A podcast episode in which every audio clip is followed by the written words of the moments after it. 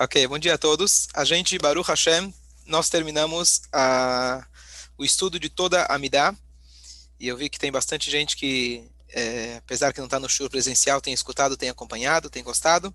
Então, a gente fez, se a gente for lembrar o ciclo, nós fizemos todos o Birkot HaShachar, as Brachot da manhã, que elas são, na verdade, 18 ou 19, e a gente agora fez a Midah, que também são 18 ou 19. Então, em vez da gente voltar para o início da, da Tfilá, eu decidi, vamos continuar um pouco, um trecho que eu acho que pouco se fala a respeito, que inclusive o Mordecai já tinha levantado a questão, o Mauro também tinha levantado a questão, que é em relação ao Tahanun. Tahanun são as confissões. Logo depois da Midah, tanto de manhã, Shacharit, quanto em Mincha, à tarde, se costuma fazer o Tahanun. O que, que é o Tahanun? A tradução de Tahanun é súplicas. Mas dentro dessas súplicas, normalmente nós fazemos as confissões, em primeiro lugar, aonde a gente bate no coração, parecido com o que a gente faz no Yom Kippur, só que ele é mais curto. Nós, costume Ashkenazi, depois da gente bater no coração, nós nos sentamos e fazemos um mini mini é, Nefilat Apaim, que se chama. A tradução Nefilat Apaim é cair sobre a sua face. Antigamente a pessoa se ajoelhava no templo, então ele realmente, como a gente faz no Yom Kippur, deitava no chão, colocava o joelho e a testa. Hoje o que nós fazemos é fazer algo semelhante a isso, que a gente faz sentado, e nós colocamos o braço perto da testa para ser parecido como se fosse que a gente está realmente suplicando. Então a gente precisa explicar o que, qual o significado dessas confissões e depois o significado desse Nefilat Apaim. E ainda na segunda-feira e na quinta-feira nós temos um Tahanun mais comprido ainda, que lá a gente fala Vehurahum e tem vários e vários várias súplicas e pedidos. E esses a gente faz na segunda e na quinta, unicamente. Mais uma coisa, o Tahanun é um trecho da reza que ele é variável. Às vezes fazemos e tem dias que nós não fazemos. Amidá, por exemplo, todos os dias do ano nós fazemos, três Amidot por dia. O Tahanun são dias normalmente dias mais sagrados, dias de alegrias. Então, nesses dias nós não falamos o Tahanun. Uma curiosidade, é, quem quer saber quando o cemitério de São Paulo está aberto, ele segue exatamente essa regra. Todos os dias que não se fala Tahanun, eles fecham o cemitério. Então, quais são esses dias, de forma geral? Shabbat, Yom Tov, Chol HaMoed, Rosh Chodesh, Tu Bishvat, Lag BaOmer. Se tem um dia festivo, então a gente não fala o Tahanun nesse dia. Por quê? Porque Tahanun significa súplicas, significa também confissões, e num dia alegre não cabe esse tipo de espírito, e mais ainda, como sábios explicam, o dia alegre, a própria alegria já consegue atingir aquilo que o Tahanun iria atingir. Então essa é a pequena introdução. Vamos começar a explicar um pouco mais específico sobre o Tahanun. Daqui a pouco eu vou abrir aqui para cada um possa acompanhar junto no Sidur a tradução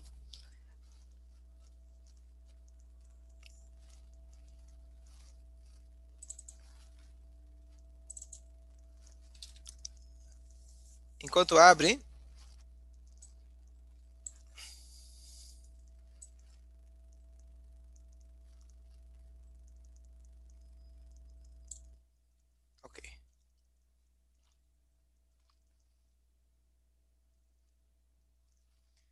Eu vou compartilhar a tela com vocês.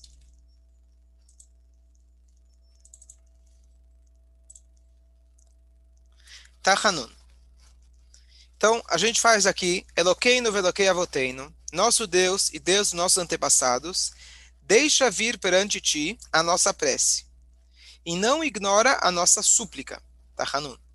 Pois não somos arrogantes e obstinados para dizer perante ti, ó Eterno, nosso Deus, e Deus nossos antepassados, somos justos e não pecamos. Pois a verdade é que nós e nossos antepassados pecamos. Essa é a introdução para a confissão. Então nós dizemos, Hashem, por favor, presta atenção na nossa reza e não ignora ela, porque já que nós não somos arrogantes para dizer que a gente não pecou.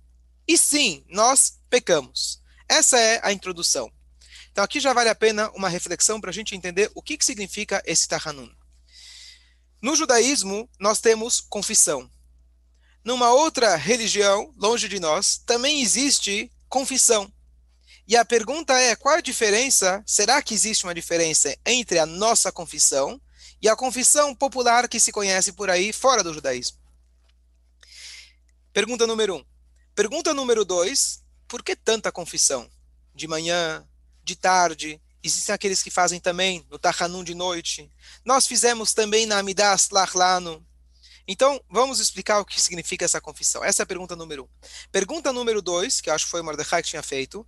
Nós descrevemos lá um monte de coisas que, poxa, eu acho que não fiz isso aí. Gazalno, roubamos. Evino, Irshano, Zadno, Hamasno, nós é, assaltamos. Tem um monte de palavras lá que faz dizer, bom, não é para tanto. Então a pergunta é: por que será que todos nós temos que ler, todos os dias, esses pecados que aparentemente eu não fiz? Então, vamos tentar entender no sentido mais profundo o que, que significa essa confissão. Se a gente voltar a um ponto que a gente já falou inúmeras vezes, que quando Adam Arishon ele pecou, a primeira coisa foi Adam chegou e perguntou para ele: Adam, aonde você está? O que quer dizer aonde você está? Hashem não queria pegar ele de repente, pegar ele de surpresa. Então, Adão deveria falar: estou aqui, sim, o que, que eu posso te ajudar? E aí Deus pergunta para ele: Você comeu do fruto que eu falei para você não comer? E ao invés dele responder sim, desculpa, ele foi lá e culpou a esposa. Esse primeiro pecado é, na verdade, uma falha humana que se repete. Errar isso, na verdade, Hashem colocou dentro da natureza. Ele colocou o Yetzerará dentro da gente. Então é muito provável, se nós não formos tzadikim, a gente vai errar. O que Hashem espera da gente não é que nós sejamos tzadikim do dia para a noite. O que Hashem espera da gente é o que se chama, em inglês, accountability. Ou seja, você prestar as contas. Se você errou, seja honesto em dizer eu errei. Esse é o primeiro ponto do Tahanun. Tahanun significa, já estipularam dentro das nossas rezas, diariamente, algumas vezes, que nós vamos ter essa sinceridade, essa honestidade e dizer nós falhamos, nós pecamos. Teoricamente, a gente poderia dizer, bom, se eu fiz o Tahanun hoje de manhã, então a Shem espera que durante o dia inteiro eu não vou pecar. Se eu fui sincero e honesto de manhã, então Hashem não deveria deixar, os sábios não deveriam pedir para eu pedir desculpa novamente à noite. Então aqui a gente vê, número um, que errar é humano.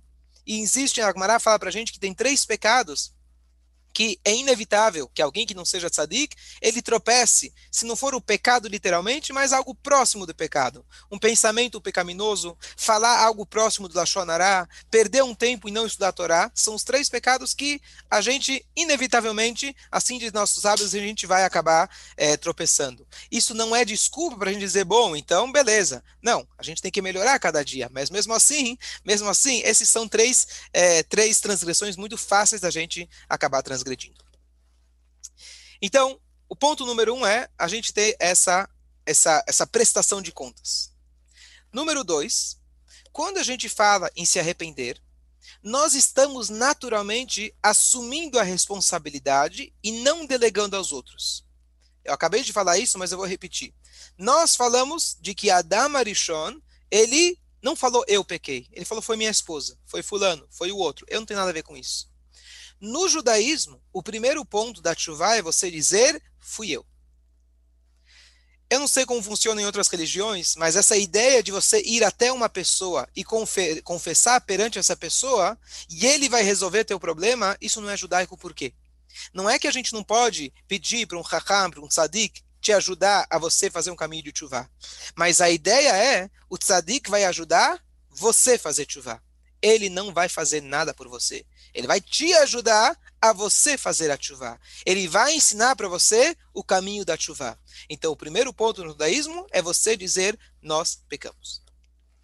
Eu pequei, e daqui a pouco eu vou explicar porque a gente diz nós pecamos. Ponto número dois. Nós falamos sempre no plural. Aval anachno. Nós pecamos. Por que nós falamos nós pecamos? Se cada um tem que assumir a sua responsabilidade, o que, que tem a ver se o outro pecou? Não é meu problema. Então nós sabemos que nós, o povo de Israel, somos como uma única entidade. Se nós somos uma única entidade, o pecado de um tem a ver comigo. O pecado do outro, eu vou pagar por isso. O que, que significa? Que se uma parte do meu corpo, se eu estou cortando o pepino, e eu vou lá e de repente eu acabo me cortando, a minha mão esquerda não vai chegar e cortar de novo a mão direita. Vai dizer, bom, já que você me cortou, agora eu vou me vingar. É um único corpo. Se o dedo do pé está doendo, a cabeça sente. Então, se existe ainda algum Yodi que está pecando, de alguma maneira, eu sou responsável também. Não no sentido que eu preciso carregar a culpa e viver triste, mas entender que nós somos responsáveis um pelo outro. Então a resposta mais simples, Mordecai, por que será que eu falo sobre pecados que talvez eu nem cometi? Eu deveria pegar e fazer um checklist todos os dias e falar, bom, esse sim, esse não. Esse hoje à tarde eu falo, esse hoje de manhã eu não falo. E assim por diante.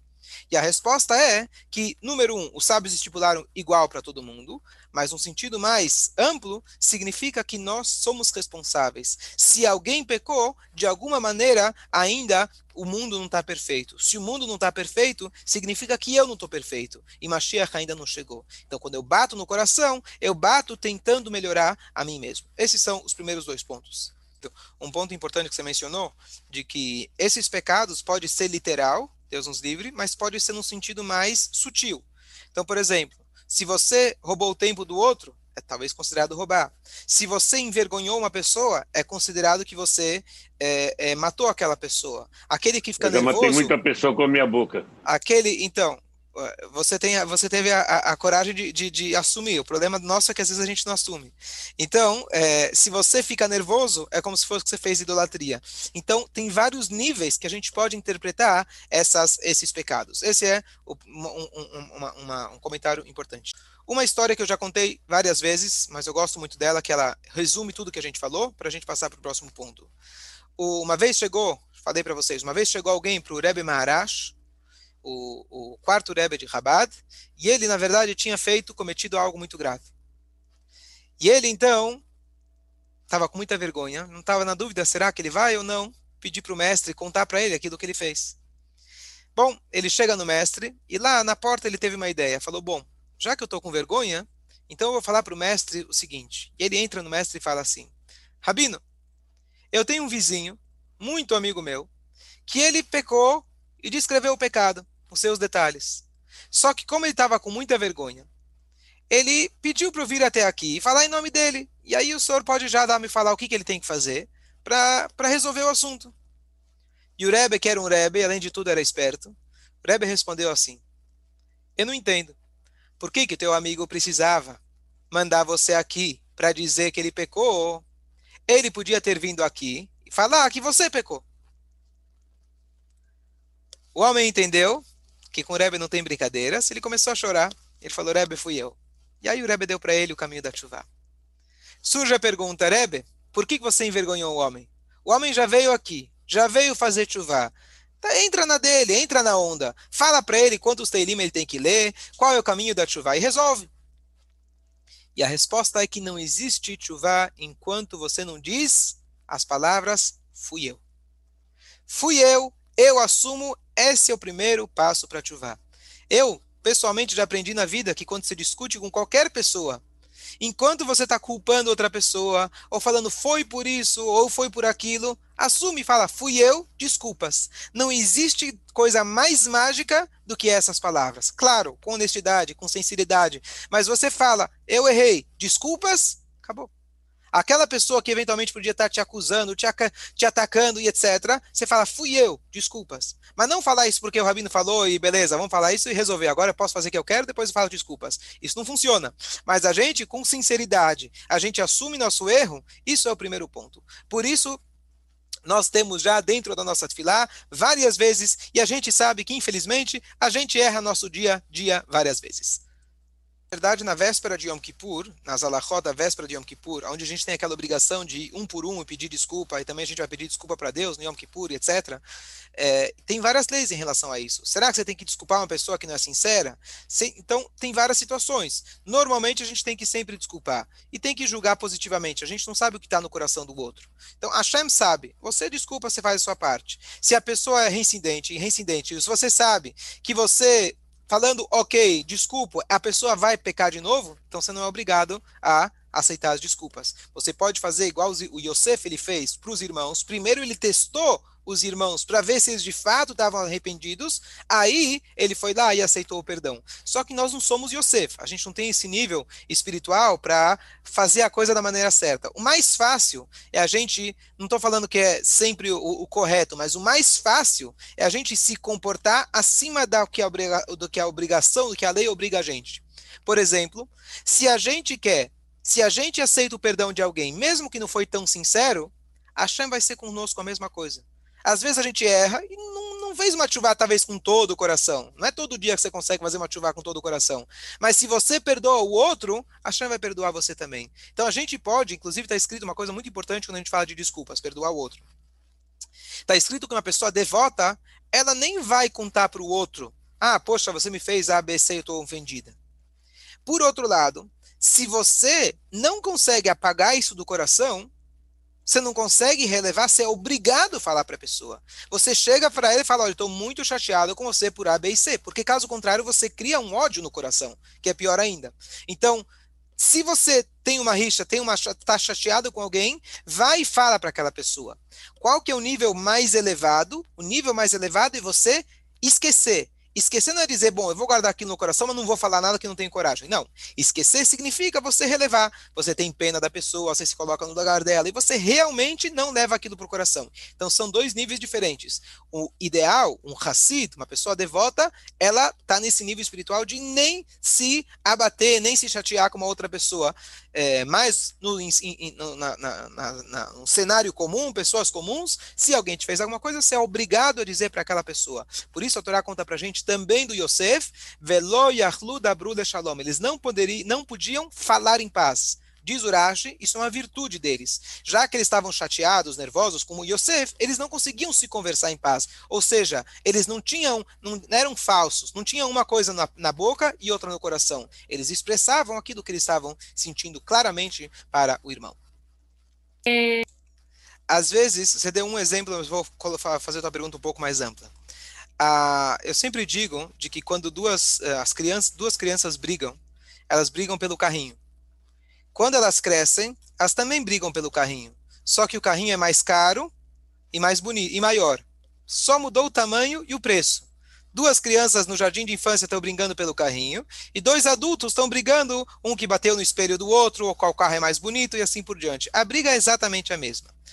Indo um pouco mais adiante, as pessoas quando começam a estudar a Torá, também tendem a ser as mesmas pessoas, só mudam o tamanho do carro e o preço do carro. O que, que eu quero dizer?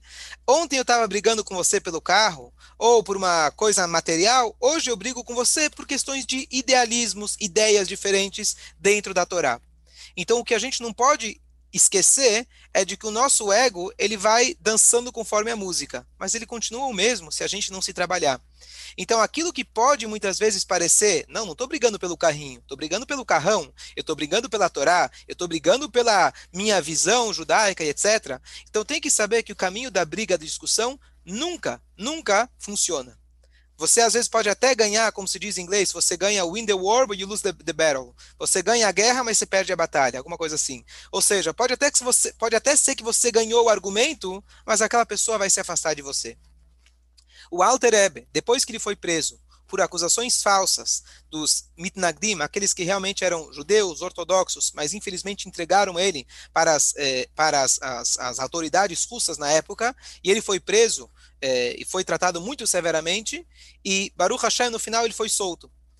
Quando ele saiu, ele escreveu o capítulo inteiro do Tânia, dizendo escreveu uma carta para todo mundo que nós não devemos levar vantagem. Sabe quando você ganhou uma guerra ou você, você ganhou uma discussão, então você, você quer dar uma pisadinha no outro, você quer ah, se, sentir que você está em cima. Ele falou: não.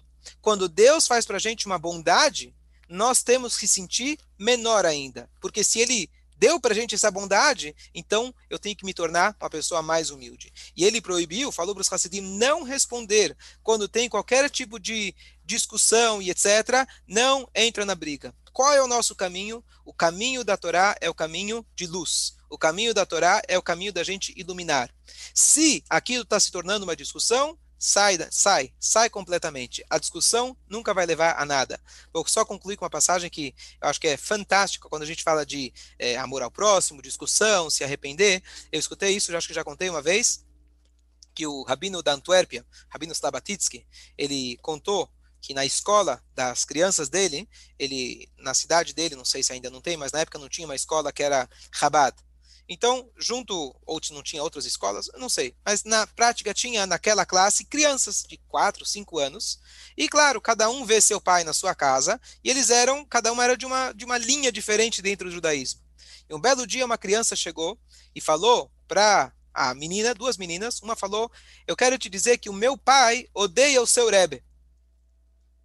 E a menina, a professora escutou, respondeu assim, mas eu quero te dizer que o meu Rebbe adora o seu pai. Essa é a maneira da gente lidar com tudo na vida. Se a gente vai com esse pensamento, não tem como não dar, certo. Não tem como não dar certo.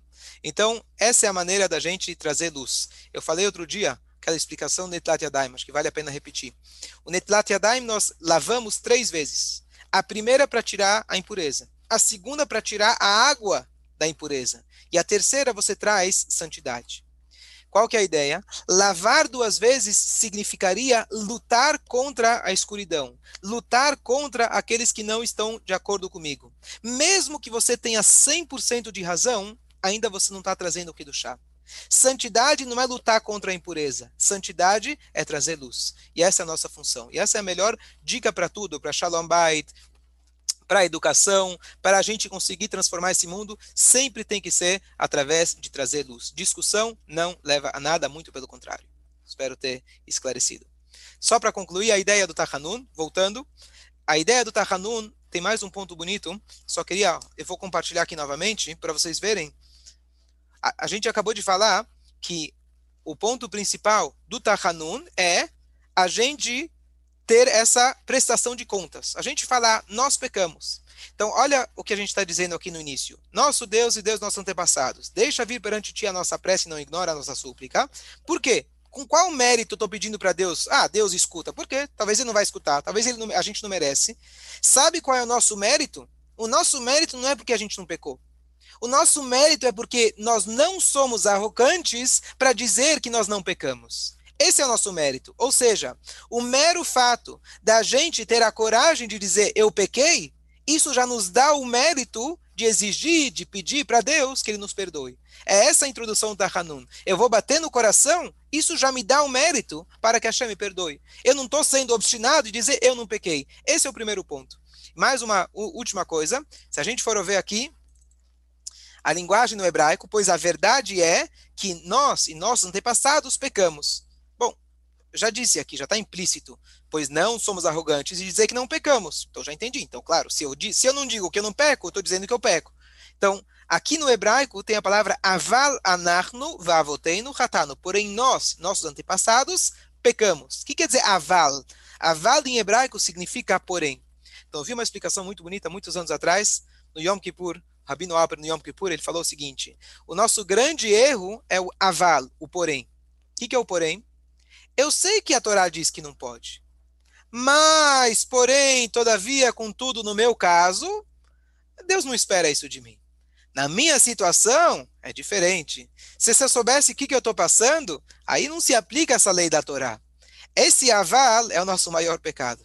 Quando a gente começa a colocar os poréns, Deus falou, é isso que a gente tem que fazer. O nosso Yetzerará convence a gente dizendo, Porém, se Deus soubesse, eu tenho certeza que Deus é o meu amigo. Na minha situação, ele não vai ficar chateado comigo. Alguém me falou uma vez: olha, Rabino, eu trabalho no Shabat, mas Deus não vai ficar chateado comigo. Nunca fiz mal a ninguém. Eu sei que ele não vai não estar tá chateado comigo. Por quê? Nunca fiz mal a ninguém. Deus falou na Torá que ele não quer que você, que você trabalhe no Shabat. Se ele vai ficar chateado, se vai castigar, isso não é meu problema. Mas se ele falou que ele não quer na Torá, é isso que ele quer. Não tem mais eu não faço mal a ninguém. Isso não tem nada a ver. Se a Shem mandou a gente fazer, é isso que ele quer da gente. Bom dia a todos, que a gente tenha só alegria essa manhã. É, hoje à noite, se Deus quiser, 8 e meia, Shiur de Talmud. Se alguém tiver uma Chico dúvida...